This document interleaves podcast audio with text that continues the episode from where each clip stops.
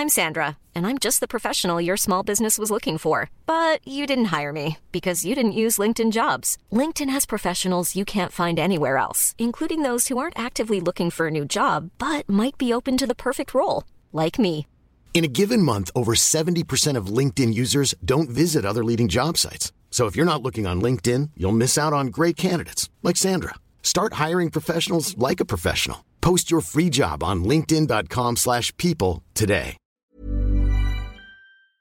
Look at this Frau Baerbock. I mean, she's a she's a, a joke. There are lots of discussions in Ukraine, inside Ukrainian forces, about getting rid of Zelensky. They'd lost 400,000 dead. I don't know how much higher you have to raise that toll in order to be horrified by it. I've had enough.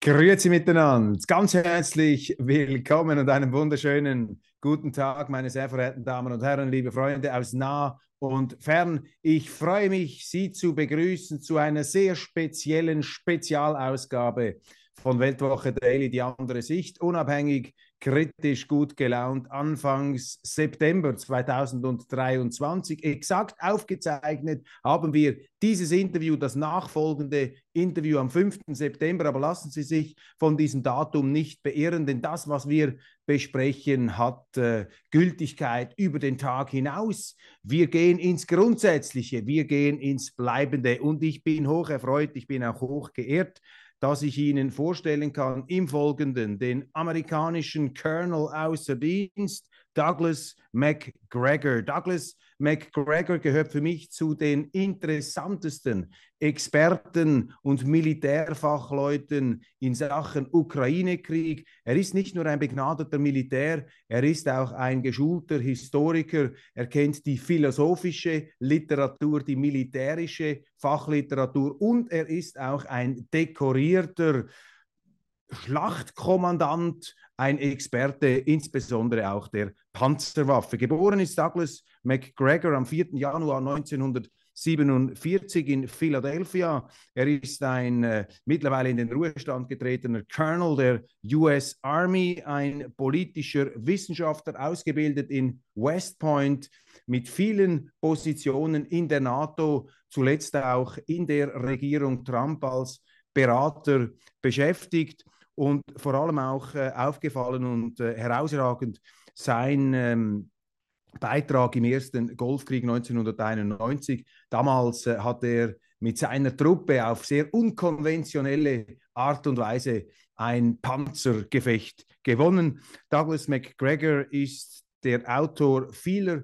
Bücher über militärgeschichtliche und auch militärstrategische Fragen. Er hat sich äh, auf diversen Kanälen geäußert zum Ukraine-Krieg. Er vertritt dort unkonventionelle Auffassungen, Auffassungen meiner Meinung, die es eben verdienen, gehört zu werden. Solche Positionsbezüge, wie sie Douglas McGregor macht, sind bei uns Mangelware in der deutschsprachigen Publizistik und deshalb ist es eine ganz besondere Freude, wenn ich ihn gleich hier im Studio über eine Interkontinentalleitung begrüßen darf. Und nun freue ich mich, Ihnen das Interview zu präsentieren. Ich wünsche Ihnen viel lehrreiche Momente, viele Erkenntnisse und Denkanstöße. Reagieren Sie darauf, schreiben Sie uns, schreiben Sie mir, was Sie davon halten und kommen Sie auch mit Gegenargumenten.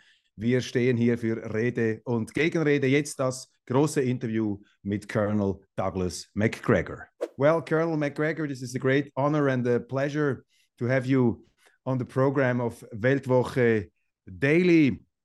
I have just introduced you in my short intro. Let's start it all off with my first uh, question. Our media say the um, Ukrainian army has breached the first Russian defense line. They're writing that they're breaking through and that the Russians could get into serious troubles. This is some kind of the mainstream description of the situation. What's your uh, assessment? What's your point on that? Are they breaking through the defense lines?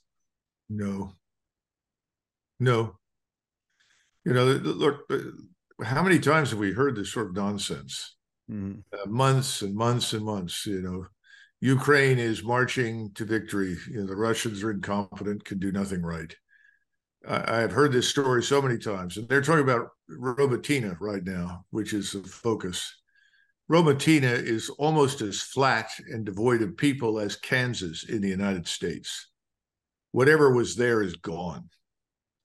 Uh, the most recent reports suggest that the Ukrainians have managed to sneak into that area at night, but only in armored vehicles for brief periods, and then they rush out as soon as possible because they don't want to be targeted and destroyed by the massive strike assets that are being used to pulverize the entire area. So no, there's there's no significant advance there whatsoever. Secondly, whenever the Ukrainians have approached the first line of defense, even gotten close to it, they've tried to snap a few photos, photo operation, make it look good, show that they've done something, and then they rapidly withdraw to get out of there because they have taken so many casualties. Remember that the defensive structure is as follows you have what we would call a security zone in the West. It ranges from 10, 15 to 25 kilometers, depending upon where you are. You have to move through that security zone to really approach the first line of defense.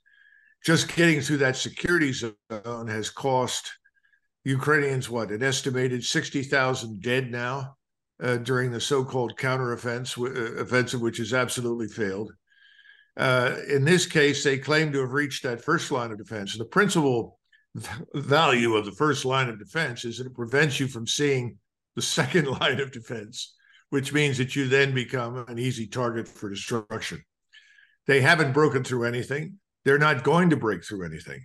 They don't have the wherewithal or the capabilities everyone who's looked at this who's remotely objective and not on the payroll for either the major cable news programs or the mainstream media will tell you we cannot break through these defenses unless you can eliminate the overhead Russian intelligence, surveillance, and reconnaissance assets, which identify and target the Ukrainians. Right now, persistence, surveillance over Ukraine puts everything in Ukraine at risk. In other words, you can't go anywhere in that country without being observed. If you can be observed, you're going to be targeted. If you can be targeted, you're going to be hit with something. There's nothing the Russians can't target and destroy. We haven't been able to change that because we cannot destroy the overhead surveillance. Secondly, you've got to be able to counter the massive strike assets, which means you have to identify them and fire against them. Ukrainians can't do it. They don't have sufficient numbers of equipment. They don't have the ammunition. And everyone is looking at the Western equipment saying, well, it's behaving badly. The truth is, the Western equipment is not bad, but it's in the hands of people who are unfamiliar with it. They're operating within a framework they don't know, mm-hmm. and they don't have the requisite air and missile defense to prevent these forces on the ground from being destroyed. So the entire thing is a fiasco. Nothing is going to change unless the Russians want to change it. And thus far, the Russians have held 300,000 troops in reserve. They're moving very slowly up north uh, and in the eastern uh, part of Ukraine. Uh, I think they're going to eventually move further east and then north and probably surround Kharkov. But they're moving slowly and they're allowing the Ukrainians to essentially sacrifice themselves in great numbers as they move forward up north. Meantime, the rest of the defensive line is intact, and the Russians are not rushing reinforcements anywhere. They don't need to. Mm. How big are the uh, Ukrainian losses? I mean, from this, we, we don't hear too much uh, in our media. Um, what are your numbers and, and how do you make your own picture? Because it's very hard for us here in Switzerland, for example, to make our own picture. The media are always giving these victory. Um, reports, which seem to be a bit, uh, as you described them, a bit uh, off uh, off reality. How big are the losses of the Ukrainian forces? Uh, what what do we have to calculate there? Well, a few weeks ago, uh, based on the reports that I've been getting from Russians, Ukrainians, Poles, and some others in Eastern Europe, some Bulgarians who are in a position to observe either directly or indirectly and are be are able to talk to people on the ground I've actually had people call me uh, on cell phones from Ukrainian hospitals to tell me how desperate the situation is. I, have tried to put that together along with the numbers of Ukrainian forces committed and then make an evaluation based on fresh graves that are being dug, uh, announcements of deaths in newspapers, ob- obituaries. And I came to the conclusion a few weeks ago that they'd lost 400,000 dead. Now, that's a lot of killed in action. It's amazing. Ukrainians have lost more people killed in action than the United States did during the entire Second World War. Now, stop and consider that for a minute. Americans have no idea what this is like. Then, more recently, there were some advertisements about memorials services being held in Ukraine. And the initial uh, advertisement said, Come and remember the 400,000 who will never return. I think I sent you that. Well, not long after that came out and we had a chance to look at it, it was naturally removed. Uh, it had been a mistake. The Ukrainian uh, national leadership got involved and said, take that down immediately because they've been trying to disguise the losses. Now I'm being told the numbers have grown. Now I don't I don't know. I don't follow this every day. If you try to, you're going to end up losing your mind because you have to sift through so many lies from the West so much disinformation from the Ukrainians. And to be frank with you, the Russians don't say a great deal until something's almost over. So it's very hard to follow every day. I admire the people that try to do that. I tend to wait for a few weeks. And that's why I say this morning I received information that the death toll for the so called counteroffensive is over 60,000. If that's true, that would raise the number of 400,000 even higher. How much, I don't know. I don't know how much higher you have to raise that toll in order to be horrified by it. I've had enough. I see no point in this. The problem is, and this is very important for your listeners to understand, I think President Putin has always objected to any operation that would uh, essentially destroy more Ukrainian lives unnecessarily. Therefore, he has been reluctant to unleash the offensive power of the Russian military establishment. He's held them back.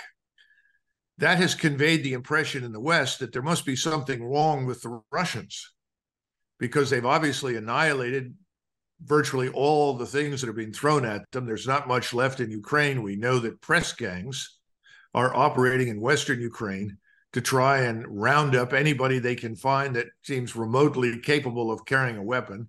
At the same time, they're now pressuring the Poles to let their people come into Poland and arrest vast numbers of young men from Ukraine who've escaped to Poland. That's how desperate they are. Uh, I don't see how this can go on that much longer, but unfortunately, as long as we continue to provide weapons, they will find warm bodies to put against them. I would say until there's nothing left at all. That seems to be the plan of the regime in Kiev. Have the Ukrainians still the manpower to continue and or are they using all their strategic reserves are they running out of, of personnel what what is the what is your take there well that's my point if you go into the carpathians where villages are now being raided for manpower because we see a lot of evidence that the Ukrainians have tried very hard to rely principally on people from rural areas as opposed to urban areas. And then, secondly, they've tried to drain uh, the coffers, if you will, in eastern Ukraine first before they stripped out the West. The problem is there there have been millions and millions of Ukrainians that have rapidly left the country. Right now, they try to seal the borders. No one gets in and out without being thoroughly checked. No man of military age between, I would say, 16 and 60 is allowed to leave the country under any circumstances. And more recently, the Russians uh, reported the capture of a 71 year old Ukrainian man who was part of a tank crew that uh, was opposing the Russians. I, I, think they're already scraping the bottom of the barrel. They no longer have any standards. Mm-hmm. They tried to empty the prisons. They're bringing people on board, I'm told, who have mental problems, who are psychiatrically incapable.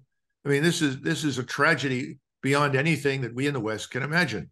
And naturally, I think if more people in Germany and Switzerland and Austria and other Western countries knew the truth, they would demand an end to this. But isn't it totally responsible for a leader of a country like President Zelensky, who is hailed like a, a saint, uh, even in, in Switzerland, in our parliament? Isn't it totally responsible to sacrifice so many lives in a military uh, operation in a war where you are saying it's absolutely impossible to win. The Russians are just too strong. Uh, their defenses are too strong. Isn't that uh, utterly irresponsible from a political standpoint? Well, of course, but we have experience with this. We saw Stalin throw millions and millions and millions of lives of lives away. We know that he executed one million Soviet soldiers who refused to fight against the Germans. Mm-hmm. Uh, at least 15 million Soviet soldiers were killed, and another 13 to 14 million civilians died. Stalin was was a mass murderer on the same scale. We haven't seen that yet, but there's not much difference between him and Zelensky. The interesting thing about Hitler is that most of the heaviest losses occurred in the last six to 12 months of the war, mm-hmm. when he seems to have decided to throw away uh, life without compunction. But I don't think we've seen anything like this since probably Pol Pot in mm-hmm. Cambodia. Uh, th- this this is uh, criminal. There's no question about it. But he was picked by this oligarch Kolomoisky, who's now supposedly being arrested for corruption, which seems a little late in the game. But Kolomoisky picked him, groomed him, and essentially installed him as president. Remember, Zelensky ran on a platform of peace and then rapidly turned in the opposite direction. This is a, a tragic set of circumstances, but one can only assume that Zelensky is doing what the people in Washington and London and probably Paris want him to do. Mm-hmm.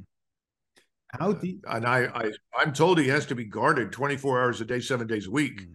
There are lots of discussions in Ukraine inside Ukrainian forces about getting rid of Zelensky. How do you explain the coverage of our media?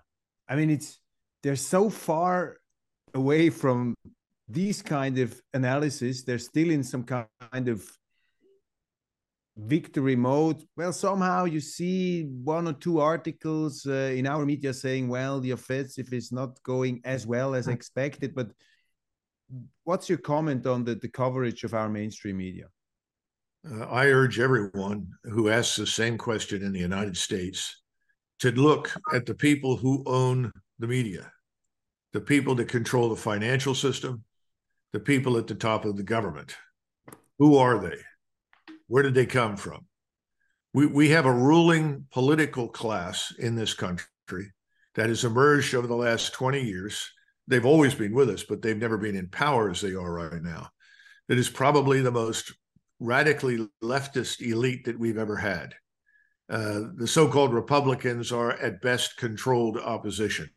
And those people listening to this who understand what the communist regimes were like in Eastern Europe will appreciate what that means you in Europe have to do the same thing.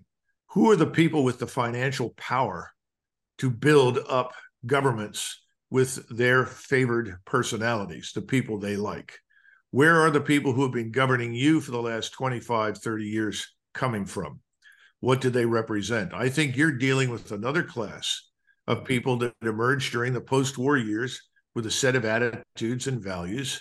And they're also beholden, I would argue, to many of the same people that ours are. Mm. You have not just domestic or national oligarchs with billions of dollars or euros at their disposal, you have international figures. These people are very difficult to defeat because they can buy up politicians, buy up political support. And in Washington, people are reluctant to tell the truth and to move to a different position until they see absolute evidence that the people that put them where they are can't harm them In other words, people are afraid. Hmm. Look what happens in, in much of Europe. You stand up and say, Well, I think this war in Russia is wrong. Well, you know, why? We have to destroy Russia. And somebody says, Why? Mm-hmm. Well, Russia's evil. Well, well, why? It's not communist. Well, it's bad. Well, why? And you get the same thing. Well, if you talk like this, you have to be censored. In England, they're talking about putting people in jail. I mean, it's incomprehensible. Talk about free speech. It's the antithesis of it one wonders why we bothered fighting the last World War. Uh, it's it's appalling. So I, I can't tell you these five people are responsible in Germany or Switzerland or France. I'm telling you and your and the people listening, go find out mm. who's bankrolled by whom. My experience is follow the money. Mm. If you follow the money, you'll get an answer. How deep are the Americans involved in this war? Are they uh, totally into it. Is uh, Zelensky actually taking orders from uh, Washington. How deeply are they involved? Well, first of all, the average American is completely disinterested. Mm-hmm. I would argue the average American may or may not know very much about this thing called the North Atlantic Treaty Organization or mm-hmm. NATO. Uh, Americans aren't even aware of the numbers of troops that we have on the ground today in Poland and Romania or in the Baltic littoral. Most Americans are concerned with their lives here in the United States. So let's separate the electorate, the majority of Americans who vote, from the government. The government is completely without accountability. They have established themselves in power over the last two and a half years. They think that they have rigged the situation such that they can stay in power in perpetuity. I don't think they're right, but I think they truly believe that they now control all the levers of power and they have all the money they need, and everyone is going to have to go along with them whether they like it or not. So, my point is that Americans are very involved in government with what's happening on the ground in Ukraine. And I think there are lots of American active and former military leaders, as well as British active and former military leaders involved on the ground. And they are giving the Ukrainians advice. And I think lots of Ukrainians have begun to question the validity of that advice. And when you push these people, they say, well, they need more. Next year will be better. I guess we can't win this year now, but we can win next year. Why? What leads anybody to this conclusion? It's it's sort of ridiculous nonsense. It just means more death and destruction in Ukraine. The question I keep asking is surely Europeans are closer to the reality they feel more affected. Why aren't they rising up and demanding hard answers? Well, perhaps part of it is because they're foolish enough to believe whatever the government says. Hmm. I had hoped that 50 or 60 years ago, Europeans were cured of that malady. They don't seem to be. It especially disappoints me in Germany and Austria, less in Austria, because I think Austrians are now asking many of the right questions. Hmm. And by the hmm. way, I don't understand why the Swiss have put their neutrality position at such risk. I mean, this is this will be actually my final question. I just talked to a to a former NATO general who said Switzerland should stay out of NATO and should stick to neutrality. But we will get to that point to, at the at the end of our conversation. But let, let me ask you this about the United States because they're absolutely absolutely crucial in this conflict. I mean, when the Americans decide it's over, it's over uh, from the western part. And the question we have here, for also from a military perspective, do you think that the Americans will deliver these weapons? Uh, I hope I pronounced them correctly. ATACMS, uh, we call them Marschflugkörper yep. cruise missiles. And the Germans are talking about those Taurus missiles. And Zelensky has promised uh, if I get these, I will not use them to uh, target uh, deep into Russia um, objectives. Uh, what, what what is going to happen there? Are they delivering these weapons? Are you trusting Zelensky that is not going to uh, escalate the war deep into I think Russia? there is inside the current administration a split in attitude. On one hand, you have people that that absolutely have thrown caution to the wind and have decided that whatever results in the destruction of Russia is a good thing, therefore give Zelensky everything. I don't think that they hold the majority opinion at this point. On the other hand, you have many people who are saying, based upon what we've seen thus far, the Ukrainians will use whatever they have to attack Moscow and other Russian cities if given the opportunity. And I think they know that. Uh, I am hopeful that cooler minds will prevail. ATACMS are essentially the same as your uh, MLRS multiple rockets from from the HIMARS, the high mobility rocket system, except they have a much greater range, but they're equally precise. Uh, I hope they don't, because as you as you move in this direction, you begin to leave the Russians with no choice but to do what? March west. And I keep warning people about this. You know, supposedly we were here uh, involved to stop uh, this uh, offensive Russian nation from marching west to reconquer Eastern Europe. Well, there was no evidence for that. In fact, the Russian army was too small for the operation it was assigned to conduct. Uh, uh Putin didn't realize that because he thought he was simply sending signals to the West that would result in some sort of negotiated outcome. He was wrong. He he grossly misjudged the reckless hatred that exists in Washington and London, I would argue in particular for Russia. Uh, so now he's figured it out, but he's still holding back because he doesn't want a, a direct confrontation with NATO. I also think that he's uh, watching carefully the economies, in, in particularly in Western Europe and in the United States, and the financial system. And our financial system is very fragile right now. I don't want to get into a lengthy discussion, discussion, but many of your colleagues in the financial system are well versed in it and are watching carefully as our bond yields rise and the prices of our bonds fall because nobody wants to buy our treasury bonds. So now you're talking about banks at home and banks in Europe and banks around the world holding trillions in US treasuries that are increasingly worth nothing because interest rates have risen and you're holding bonds that are just a, an anchor. So people at some point are going to say, we've got to shed these things, get rid of them. When that begins, the United States economy, and I would argue the rest of the Western economy, is in a lot of trouble. That's the tip of the iceberg. We haven't talked about all the other things. But I think Mr. Putin, who understands economics, is watching that carefully. And so he's saying, well, if I'm if I'm smart, instead of prosecuting this offensive all the way to the Polish border, I can wait wait for things to fall apart in Europe. If we have a cold winter, you know better than I do what the consequences could be in Central and Northern Europe. So I think these things are on his mind. But we don't seem to understand that if we press ahead and press ahead and keep escalating, at some point the Russians will say that's enough. We, we have no choice. And, and remember, this is existential for Russia.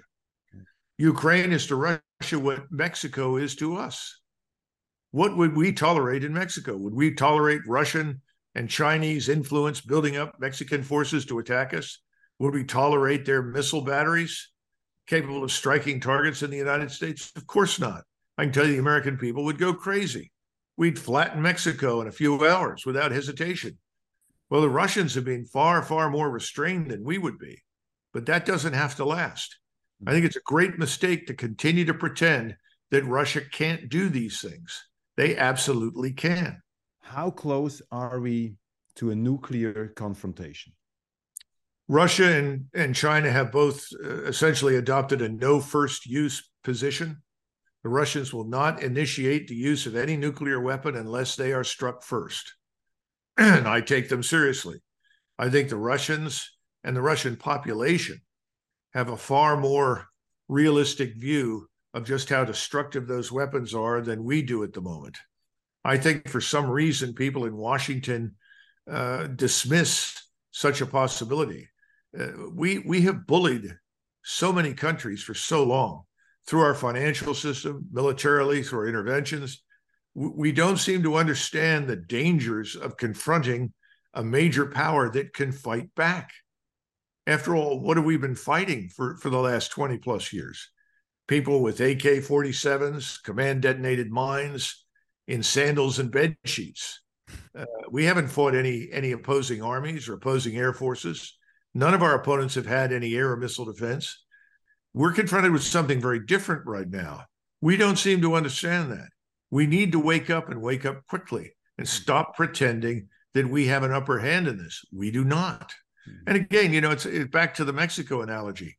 What chance would the Russians and the Chinese have against us in Mexico? None. And what do we realistically have against them in Ukraine? None. You don't fight your enemy on the enemy's doorstep. That's stupid. And we continue to do this.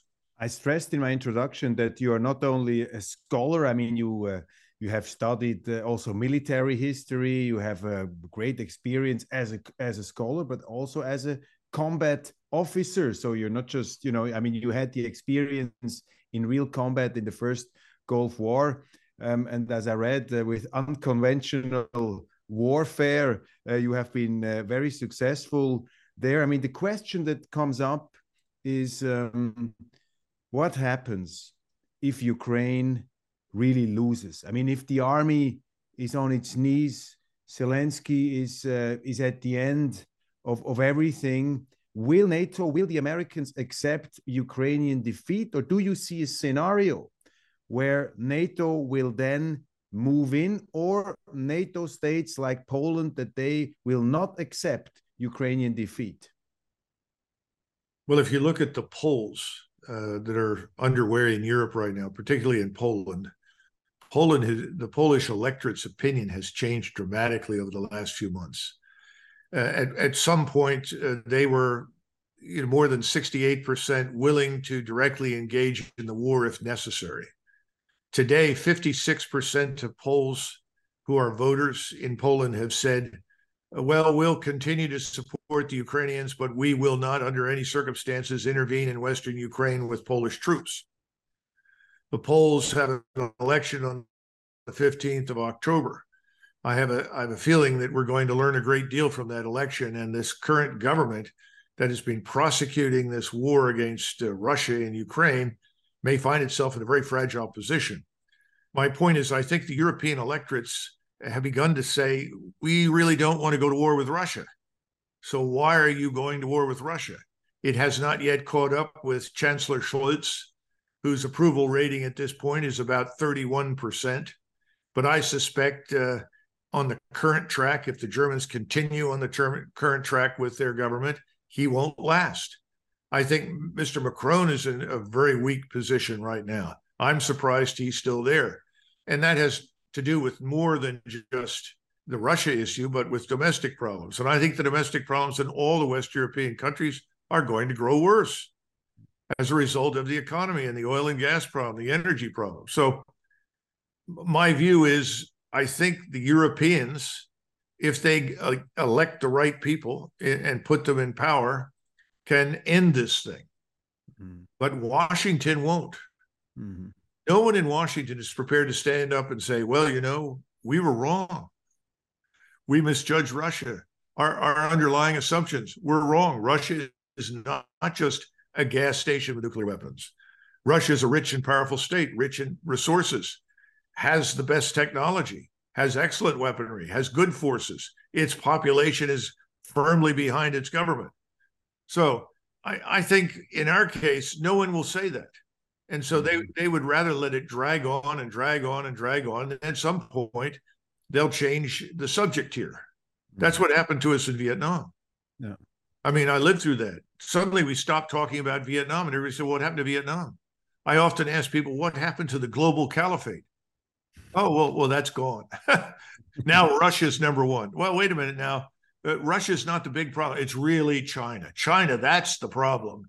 I, I think you're going to hear more of that nonsense. Uh, we have a bad habit of behaving this way. Remember, we're a maritime power historically, like the British. Mm-hmm. We sail into the place, we do things, and when things go badly for us, we sail home. Yeah. You live there. Remember what Charles de Gaulle said.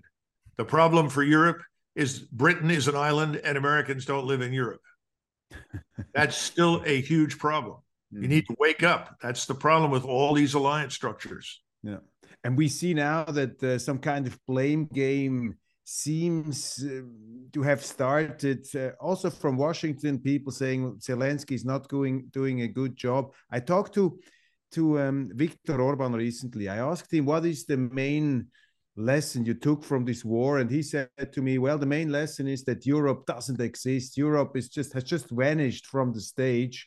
We we do not exist anymore. It's a terrible experience. What is the most important lesson you took out of this war so far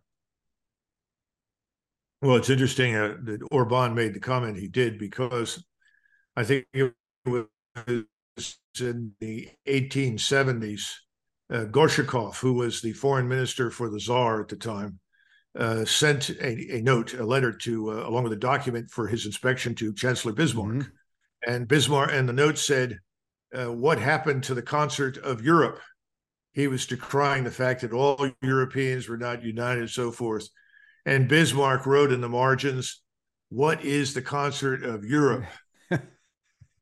Europe has never been Europe. Europe breaks down, and I, I you know, I, I've, I grow so tired of this. I remember sitting in Vienna, listening to enthusiastic Austrians extolling the virtues of the euro, and the euro would be a big success, and Europe was going to be united on and on and on back in, eight, in 1998, 1999. And I said, well, you have different cultural spheres. The view from Berlin is not the same as the view from Madrid. The view from Rome is different from the view in Berlin the view from Stockholm is closer to Berlin's view. Mm-hmm. Now, the point is, I see Europe breaking down into different security zones. When I was at Supreme Headquarters Allied Powers Europe, we once concluded that there was only one unifying force in the NATO alliance. That was almost universal dislike of France because it was no longer an enemy in Russia. I mean, I, I, I think people are unrealistic in Europe to think that these things don't matter. Culture, religion, ethnicity, language, all of these things are, are meaningful. Mm-hmm. We have tried to paper it over. And unfortunately, many of you have tried to imitate us. And I think that's gotten you into a lot of trouble. You're Europeans. You are not the United States of Europe. You're not Americans. Mm-hmm. We, on the other hand, I think have, have not learned anything. We, we are beginning to have a groundswell of support in the electorate for what I would call non intervention. People are beginning to say, well, wait a minute, why, why are we doing this? We intervened in Vietnam. That didn't work out well. We intervened all over the Middle East. The place is a disaster. Everywhere we go, we create uh, conditions that are worse than the ones that we found. Countries that were formerly either disinterested in us or neutral have now become enemies. So, why are we doing this? That hasn't hit Washington yet. I think when we go through our financial crisis again, which I think is going to be much worse than 2008, you will see more and more of that in the United States. This business of interventionism is an unnatural thing for us. We are an empire from the Atlantic to the Pacific. We don't need anything else. Mm-hmm. And that was the view very early in our history. We're, I think we're going to go back to that. Mm-hmm. But thus far, the government in Washington has learned nothing. Mm-hmm. But the clear strategic lesson is if you don't have to fight six, seven, 8,000 miles from home, don't do it. I mean, that's that's common sense. Common sense, common sense.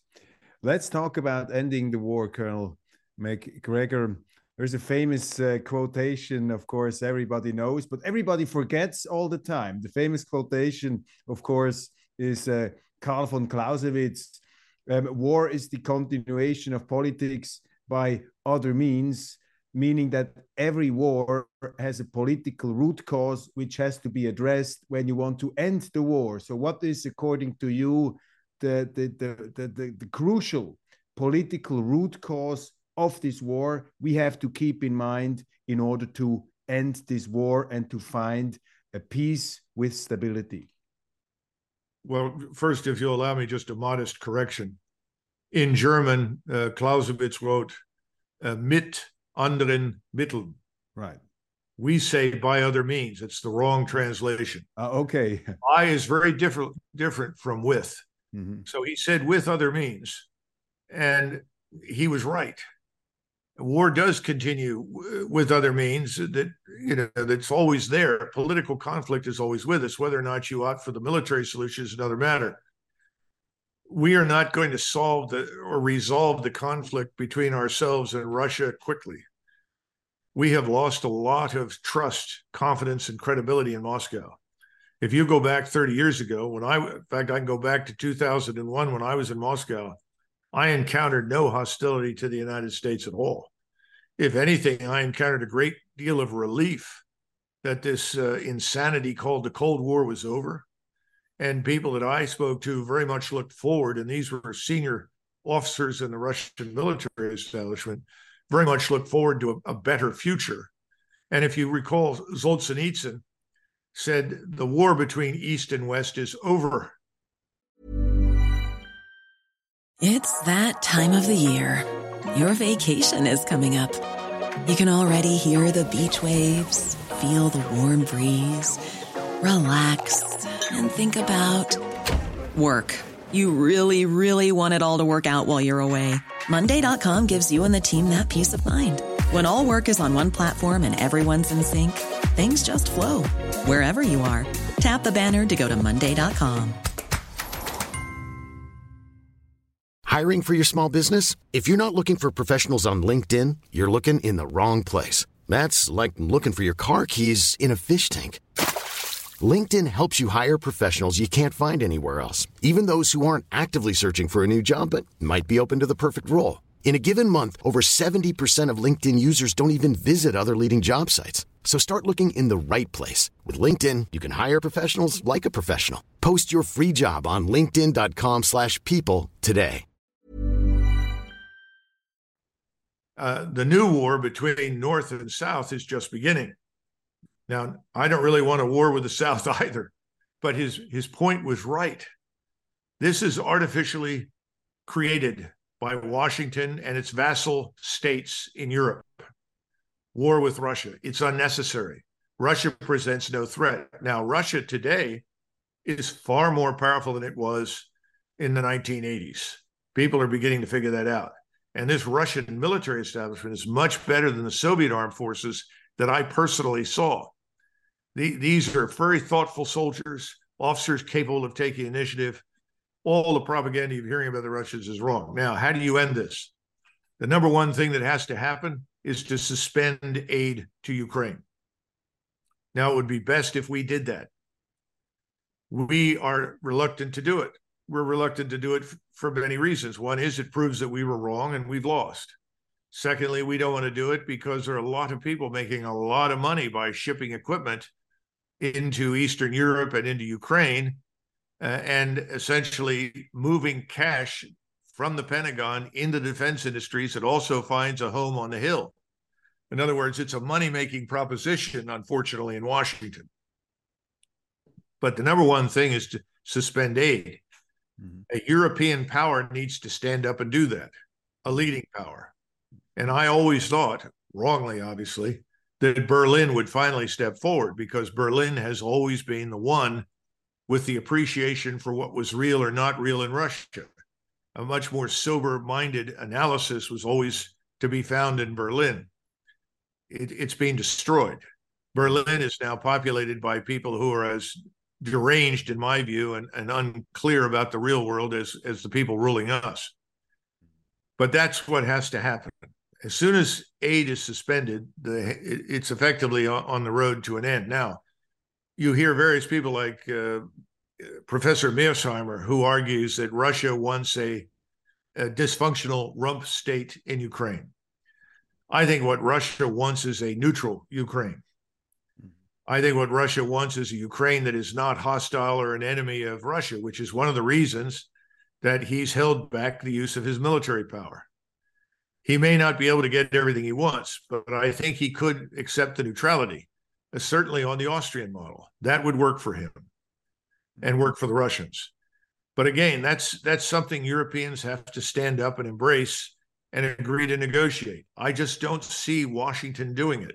Now, it is possible, as I said earlier, that our own financial position has become so weak that our economy, which is already in recession, though no one in Washington wants to admit it, and could be in far more serious trouble next year, uh, may suddenly say, well, that's it. We can't focus anymore. We have other things to do. Because at the end of the day, and this is what Europeans need to understand, there is nothing more important beyond our borders than what happens inside our borders. And if any American is asked to make a choice, do we control the border that Ukraine has with Russia or do we control our own border? Everyone unanimously says we need to control our own borders. And most people are beginning to think we need to get the military, our own armed forces, back on our borders which mm-hmm. is where they were for over 100 years until 1948. I think we're headed that way, in which case, the United States has no role whatsoever in ending the conflict other than to walk away. Mm-hmm. It will be left to Europeans to sit with the Russians. Then the question is, will the Russians listen? Depends on who shows up and, and, and what is said. We have never treated the Russian proposals seriously. We could have easily. Mm-hmm. We haven't. We didn't even consider them. Putin is arguing he tried everything to prevent this war. And when I talk to my friends in Berlin, the media managers and the editors and politicians, they say, well, this is just Russian propaganda. We have to stop evil Putin. He's standing for autocracy. He's um, building up this autocratic state, uh, putting opposition people into prison. We have to stop this this guy. We have to make an example. Uh, we cannot let um, the Ukraine down. How would you argue with these people? I mean, they are very strong in the public sphere, especially in Germany? Ab und zu mal habe ich den Eindruck, dass die Regierung in Berlin geistig abgetreten ist. I, I just don't get it. Mm-hmm. And I think you know this is where the where people have to stand up and question their own government. So you say people should go on the street and do it like in the Vietnam War and say we've had it, that's enough, we want another direction. Yeah, I think they have to go to the ballot box too, and I, I think they have to demand new leadership, and I think new leadership is there, whether you like Wagenknecht or not. Uh, and she's obviously too far to the left for me. She's essentially right on foreign policy. Mm. If you listen to the leadership of the uh, uh, AFD, uh, they are right on foreign policy. The German government has made so many terrible mistakes that have done such harm to the country, it's hard to begin to know where to start. Mm. And all of this is coming to what I think is a very dangerous situation. Not only do you have the problem with all of these unwanted so called migrants, I mean, any country at some point is overwhelmed and, and sees its own culture, its own way of life, its laws at risk. The Germans are no exception. You add to that the, the destruction of the energy sector in Germany. I mean, why would you just suddenly halt all your nuclear reactors until you had a viable alternative? In other words, all these decisions were made in some sort of fantasy bubble instead of looking at what was realistic. Why would you want to deindustrialize Germany? And they do not, not want, and they do not want to investigate the Nord Stream blow up. They're saying if we publish the results, this would cause political uproar. So let's not talk about it. I mean, this is uh, this is really a strange thing. Nobody understands this uh, outside of, of Germany, even within Germany. Many people do not understand that. Well, I think if you know, first of all, I have not seen any of the classified information that would confirm or deny what Seymour Hersh wrote. I think Seymour Hersh is correct. I can't prove it, but I, you know, I know him. He has a solid track record. And I think the German people should should ask the question, why would our ally, the United States, be involved in such a terrible thing? Why would they take such action against us? It's insane. Makes no sense. Do you think that the American government i mean this government i mean there are i mean there are so many americans and there is also i mean you have worked for an american president who probably would have taken a totally different course in this um, situation. But do you think is there a political agenda in the united states in some parts of the establishment that they said we don't want germany and russia to cooperate the german know-how and the russian resources this will cause um, this is not in the interest of the United States when Russia and Germany, Russia and Europe collaborate in that way. Therefore, we have to um, to uh, to destroy, to blow up these pipelines. So they want to separate, divide et impera. They want to separate Europe and Russia. Is this a? Do you see a, a political agenda, or is this a conspiracy theory? No, I think there are many people that share that view. You know, and I've spoken many times in many forums and tried to point out that certainly for over 300 years, close cooperation on the economic level and from between elite classes, between the German speaking countries and Russia, was ultimately a positive thing for Europe because it promoted stability and peace and prosperity. Now, the Poles obviously don't agree with that, but the Poles are not very objective about their own history. And when they go back to look at the partitions between Austria, Prussia, and Russia, they failed to acknowledge one simple truth, and that is that Poland was proving ungovernable. And the various powers at the time, however greedy for land they may have been, were very worried that Poland could be a catalyst for war between them. Incidentally, that's exactly what happened in World War II.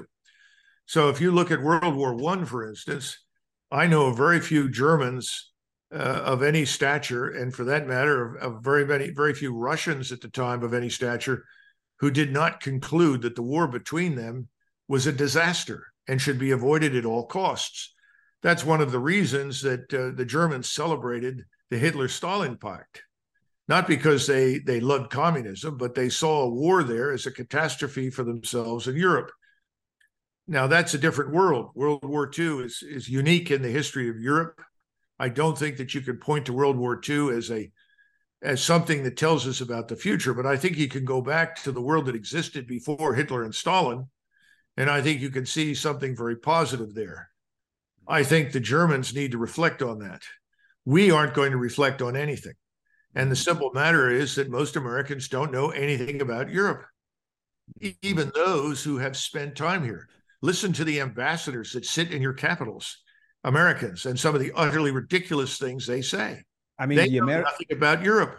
the American ambassador in Bern said compared Switzerland to the hole in a donut, which caused uh, some diplomatic uproar. Before we talk about the United States and, and end our conversation, I would like to ask you do you see a perspective that Russia and Europe could find peace again in the near future? I mean, one could argue Putin has no ground for trust after Chancellor Merkel said, well, you know, we, we didn't mean it seriously. Those contracts in Minsk, we just wanted to buy time.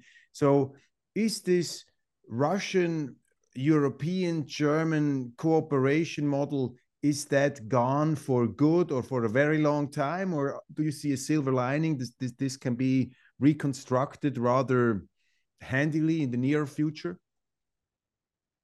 Well, I'm many things, but I'm not a prophet. Uh, the only thing I can tell you is that the first step is to end this conflict, to stop it. And uh, that's where the Germans and the French and others must stand up and finally say, We've gone as far as we can with you, Washington. We can go no further. We're going to end this. This is not in our interest. It is not in the interest of Russia. It's not in the interest of the Ukrainians. I think that can happen. Now, how long will it be before there is a, a measure of trust and confidence? That's hard to tell. I would expect at least a decade to pass. But if you can make peace, end the killing, then there's an opportunity to rebuild the economic relationships. And as those expand and improve, then I think on a cultural, political, elite level, you can get a better relationship. Mm-hmm. But all of it really, as always in Europe, devolves around France and Germany. You know, people, Metternich used to say, if uh, Paris uh, sneezes, Europe gets a cold. Uh, he was right. And I think a lot of what happens in Paris is very important for Europe. That's why I think Macron's departure is so important. Mm-hmm. But Germany is the keystone in the larger scientific, industrial, economic edifice that we call European power. So they have a role to play. So these two capitals will make or break what you've just described. Mm-hmm. They're not going to be encouraged by us to do anything. Again, for us, meddling in other people's affairs has not cost us very much. That's the problem. And and when things don't go well, we walk away. We will walk away from this war in Ukraine. Believe me. Yeah. I don't know how soon, but we will. The question is, what are you going to do? Mm-hmm. I mean, still, America, of course, is is a, such an important uh, world power. But America, from from a long distance from here, doesn't seem in a in a very stable shape at the moment, as far as the political established establishment is concerned. It seems to be torn between two camps, between these people. I would call them the the woke foreign policy hawks, uh, the, the neoconservatives who want to, to make every conflict into a crusade. And then you have people like yourself, probably like former President Donald Trump, who are more realists, Republicans in the in the classical sense. Where are the United States uh, heading? What is like in this process of soul searching or or soul fighting? Where are the United States heading? What's your uh, intuition there? I think the electorate is very uncomfortable with the policies that have led to a drop in the standard of living here in the United States. Uh, we've adjusted numbers for unemployment seven times over the last year. Uh, our economy is not strong. The underlying fundamentals are not good. The, the stock market is not much of an indicator. I mean, in June of 1929, the U.S. Treasury Secretary, a gentleman named Mellon, told everyone in the United States we live in an era of unbroken prosperity. And a few months later, everything collapsed. Now, not everything immediately, but that was the beginning of a larger collapse that then stretched into the 1930s. Uh, I think Americans are once again very focused on what happens at home. And the, the people that are sitting on the Hill right now are finding it increasingly difficult to justify vast sums of money going to this war in Ukraine, or for that matter, going into the pockets of 2.3 million illegal uh, border crossers, because we are now paying them on a monthly basis $2,200. And the average retiree in the United States who's paid into the Social Security Fund all of his life only receives $1,400 a month. Hmm. And these migrants or illegal border crossers, as we prefer to call them, are also getting free health care, free housing, whatever, whatever the government can provide. And we have people living on the streets. Uh, poverty has risen inside the United States. Our educational system is in ruins. Uh, this is not going to end well for us. I would say that we are probably just a few steps behind the French in what you've seen happen in Paris and Marseille and other cities. Mm-hmm. When that when that's going to break into the open again, I can't predict, but we're not far from it. Those things militate against further involvement in Ukraine. And you can write off all this nonsense about a war with China. Mm-hmm. That's not going to happen. Mm-hmm. That is another fiction created by the defense community and people in Washington to keep the money flowing. Mm-hmm. Chinese aren't interested in a war. Absolutely not. They've got their own problems. I hope your your financial analysts are watching what's happening in China. It's getting pretty desperate in that country. Mm-hmm. People, uh, China is not a Western state. It doesn't go to war because it has problems at home. It never has. Mm-hmm. Again, no one pays attention to history, culture, geography, people. It, it's awful. In the United States, we don't appreciate it. Unfortunately, in Europe, you've tended to follow that example more recently. You need to get back to basics and understand what you're dealing with. Is Donald Trump, is President Donald Trump the greatest hope for peace at the moment in the West? I mean, I say that as a provocative uh, question. I've never been one of those journalists in the German speaking part of the world attacking Donald Trump. Um, we we took uh, we brought we published uh, different opinions, of course, in, in the Weltwoche, and then we defended him because everybody was attacking him. But I talked to a I talked to a to a friend in in Berlin recently, and he said to me, "Well, please don't say that I told you that." But for me, President Trump is the last hope of civilization. What do you say about that uh, assessment? You worked for President Trump. Is he, isn't he the man who could make peace with, with President Putin in the old fashioned way in a very short period of time? I think that President Trump uh, could bring the conflict to an end by doing a couple of things. First is to suspend all aid, any more military aid to Ukraine, to withdraw or disengage all of our forces, soldiers, officers on the ground in Ukraine as advisors or support staffs, and to start removing our forces from Poland and Romania mm. and the Baltic littoral. I think those things would go a long way to cooling this off. That's what the Russians will demand. It doesn't make any difference who's president. That's something that I know President Trump would eagerly do. Because again, I know that President Trump wanted the Europeans to be their own first responders. What I mean by that is that first, be prepared to defend yourselves, mm-hmm. and we will come and support you. But you should be prepared to defend yourselves first without asking us to come in and fill that void. So I'm sure that's the case. I think also Robert F. Kennedy Jr., who is rising in the polls on the other side, is someone else very much like Trump in the sense that he would follow a similar formula. I think that if you look at those two men and you look at the support that they have, a majority of the American electorate wants to end the war in Ukraine. Mm-hmm. There's no question about it. It's so you had to form a great coalition between Kennedy and Trump. This would be would, would that be a winning ticket in the next election? Oh, I'm sure that it would, but the probability of that occurring is very low for all sorts of reasons. Mm. And this two-party system is increasingly a facade. That's why we, we regard the two-party system as the uniparty. Mm-hmm. Because the Democrats and Republicans, regardless of whatever they profess, are all on board with the same basic things Mm-hmm. They refuse to defend our borders. They refuse to close the border.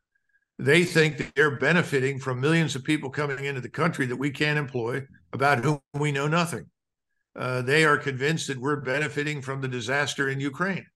I don't see how anybody could do that, but I think it's also because they're receiving huge donations from very wealthy forces, billionaires who want these things to continue.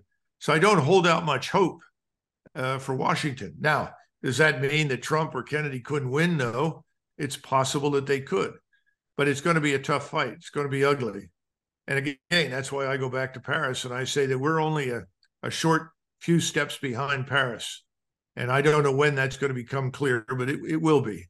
In the meantime, though, as Europeans, you've got to take control of your own destiny. Mm. You can't wait around for good news to come out of Washington. Mm. So I would go back to your colleague in Berlin, tell him to grow up, act like a German, and don't hope don't hope for a president in the United States. Do the do the right thing on your own. You mentioned Switzerland. Of course, we have to end this uh, conversation uh, on Switzerland. Of course, um, we have the discussion in in our country, in our political uh, arena, that Switzerland should abolish neutrality or um, diminish neutrality, and even um, the membership of NATO is um, is a perspective in our political discourse. You are an experienced army man. You are knowledgeable in history. You know Europe. What is your advice to Switzerland? The first question I would ask is Has neutrality worked so badly and proved to be so harmful that it should be abandoned at this point in the history of Switzerland? I think the answers to those two questions are no and no. So that that's perfectly obvious. Then there's another part that the Swiss need to consider.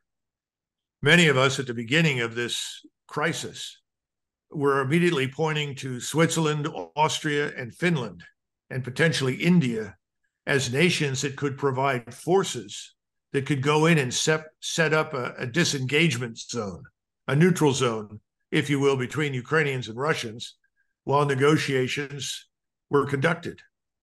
Switzerland has always been viewed as the critical player in resolving conflicts and crises. Its neutrality has been a blessing because people could go there who otherwise refuse to speak to each other and talk. Why is it good for Switzerland to abandon that? And how is that in the interest of Western civilization at this point? I don't think it is. There's one other thing I want to say that I hope Europeans will think about. There are two great poles of civilization right now. One is Europe and the United States, that we collectively refer to as the West. And certainly the European part of Russia falls into that group, if for no other reason geographically. Then you have another pole.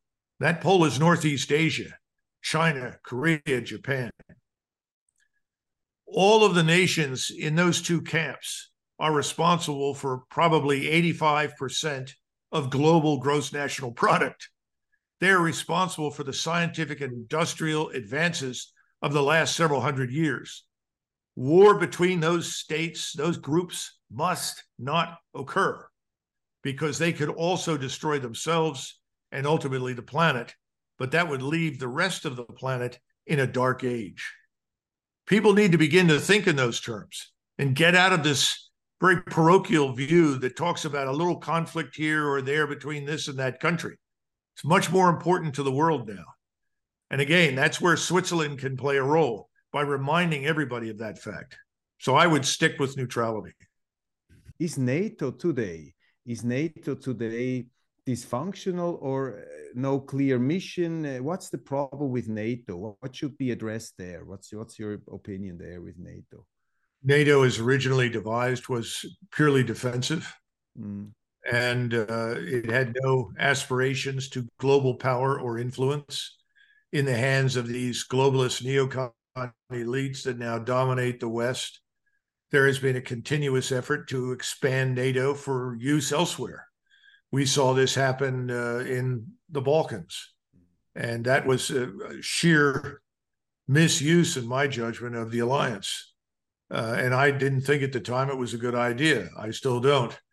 I would argue that any alliance that has 32 members is inherently dysfunctional. I don't know what anybody expects from it. If I were a Russian, I would laugh at it because the Russians have the advantage of unity of effort and unity of command.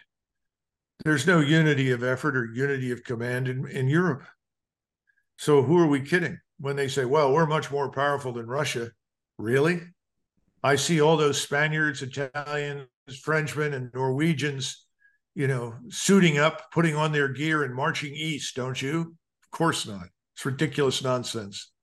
So uh, you know this this alliance, I think, is ultimately going to fall apart as a result of this conflict in Ukraine. Because again, somebody's got to stand up in Europe and say, "Wait, wait a minute, we didn't want this. We didn't ask for this. And how does this help us?" As soon as you start asking those questions, they lead to answers that are unambiguous. So I, I think NATO will it'll die one of two ways: with a simple whimper, it, will just be a, a, group of empty buildings in, in Brussels somewhere, or it'll go out with a bang. People will will stand up and say, "We've had it with you," and walk away. Uh, I think the EU is on a similar track. And if you allow, as a military historian, how do you assess Putin as a warlord? Do you think he does a, a good job as a leader, as a military leader, and his his operations? What what do you say there from your expertise? Uh, it's hard to tell yet. Uh, I think he has been, in my judgment, overly cautious, uh, uh, too deliberate. I think many of his senior officers feel that way. I think there's a worry in the senior ranks of the Russian military that if this drags on too long, there will be a tendency in the West to intervene, and uh, on the on the wrong grounds. Well, what's wrong with the Russians? Why haven't they moved? They're weak. They can't do it. No, that's not true. It's Putin. Now, again, he's betting, I think, on what we discussed during the interview that uh, the economy will work to his advantage, the financial markets. He could be right. Mm-hmm. So until until this resolves itself, we won't have an answer to your question. Mm-hmm. Uh, so I just I just can't evaluate it. I am worried though uh, that you know if you don't act quickly to end it at some point, mm-hmm. you're, you're in trouble, mm-hmm. and I, and he's in trouble. Uh, his country is. Mm-hmm. So I think there has to be an end to this, but you can't end it at the negotiation table. Mm-hmm. If you march to the Dnieper River and send your tank columns into Kiev, then you have a shot at ending it. Mm-hmm. But if he sits where he is, I don't know. Mm-hmm. What do you think? I was in I was in I was in Moscow a few weeks ago, two months ago. I was um I was doing some interviews and it's like during the Iraq war, I went to the to Washington. I was talking to the neocons, and now I go in the other direction uh, in this war. And it's uh, the people I told uh, I talked to. They were like intellectuals, even some media people. Even this guy uh, Solovyov, uh, the, the, devil himself. I talked to him and to uh, Alexander Dugin. So more of the conservative on the conservative side. It's exactly what what you are describing. I mean, they're saying Putin, he has been a man of the West. I mean, he's from St. Petersburg. He was always full of hope and expectation. He has been d- deeply, he's now bitter, and he thinks they, they you know, they, they, they let him down. And, and they say, well, Putin was too naive for, for, for too long time, and Putin was, was not the, the strong guy. He should have uh, intervened earlier. He should have uh, marched through in 2015 when the Ukrainian forces were on their knees. So he did many mistakes. And in these quarters, um, they are rather critical and they say he, he lets, it takes too much time, exactly as you said before. That was, well, was, was an impression. Only time will tell us, but they could be right. That's uh, I share their fear. Of course, the other thing is that Putin he wants to live with the West. Right. Some of these maniacs in, in Moscow don't get it. We yeah. need to live with each other. Absolutely. But Zelensky cannot win this. I mean, Ukraine cannot win the war. Therefore, I mean, this is as, as bad as it is for Ukraine. Still, we can say this scenario that this war could drag on forever. Probably no. not. No. And the other thing is, if we try to instigate uh, a form of guerrilla warfare in the West, the Russians will just crush the West. In other words, Western Ukraine will become a desert. Yeah. So, you know, we, we've got to wake up and understand that there, there's no future for that. Mm. We don't want that. Sure. We want to get this over with. We want to live together. Yeah. And I think that's what Putin wants. Mm. And I think we should approach him with the same goal in mind. And again, I don't expect flowers to break out and music to play, uh, but we can get we can get into a better place. But I I do worry about some of the others. I worry about people who could replace Putin, who are not Prigozhin? as. How do you, how do you how did you assess this whole Prigozhin and Wagner episode? You know, an old friend of mine who's Russian. He said, "Look, Doug, these are these are just three mafia bosses uh, arguing over something. Don't get excited. And I think there's a lot of truth in that between Gerasimov and Putin and uh, Prigozhin. I don't think Prigozhin was murdered. I could be wrong, but I don't think so. And you can do away with him uh, in under much better circumstances if that's your desire. Putin is not that sort of person. So I think uh, I, I, don't attach much significance to it, except that I think Prigozhin in his own way, was speaking for some of the same people you were citing earlier. And he's a hero inside Russia because they see him as the kind of committed nationalist that says, screw this, let's crush these Ukrainians and get it over with. That's all right, as long as Putin's in charge, because the crushing can be contained. The problem happens when you get someone other than Putin and the crushing is not contained. And it becomes a, a real horrible event. I think that's what he's worried about. Are you existentially an optimist or are you a pessimist? No, I'm an optimist. Yeah.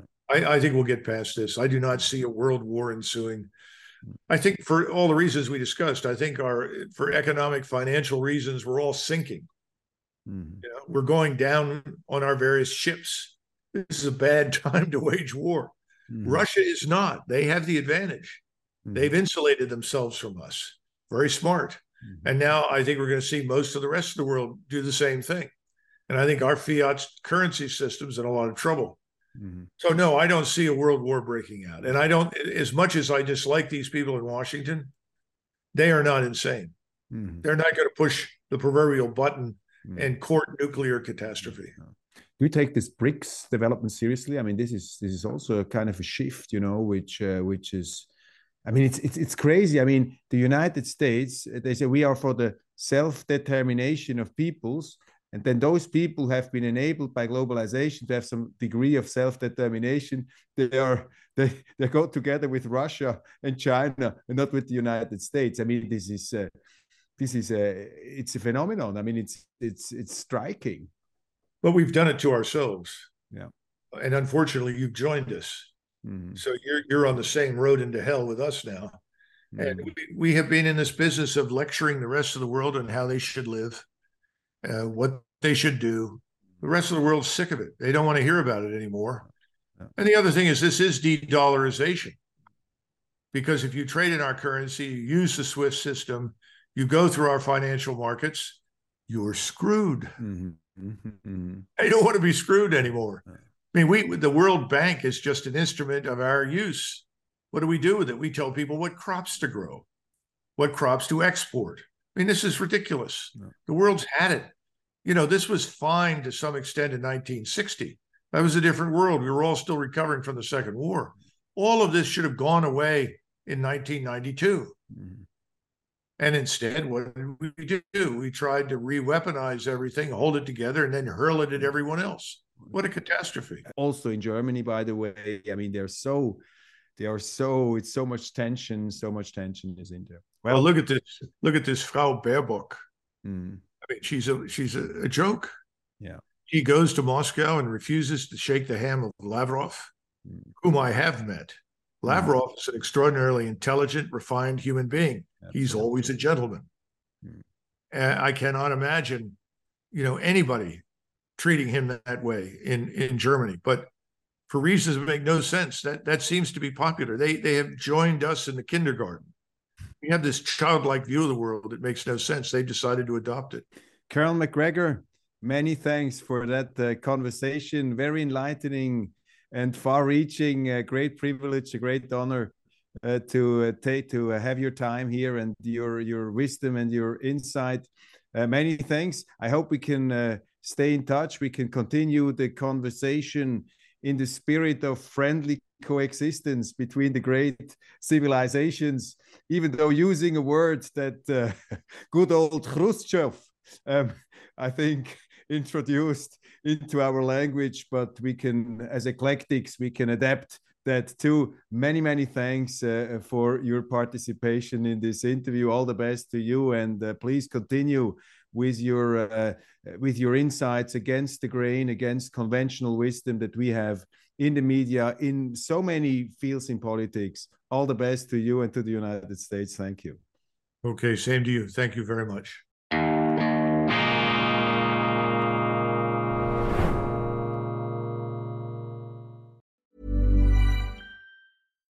Here's a cool fact a crocodile can't stick out its tongue.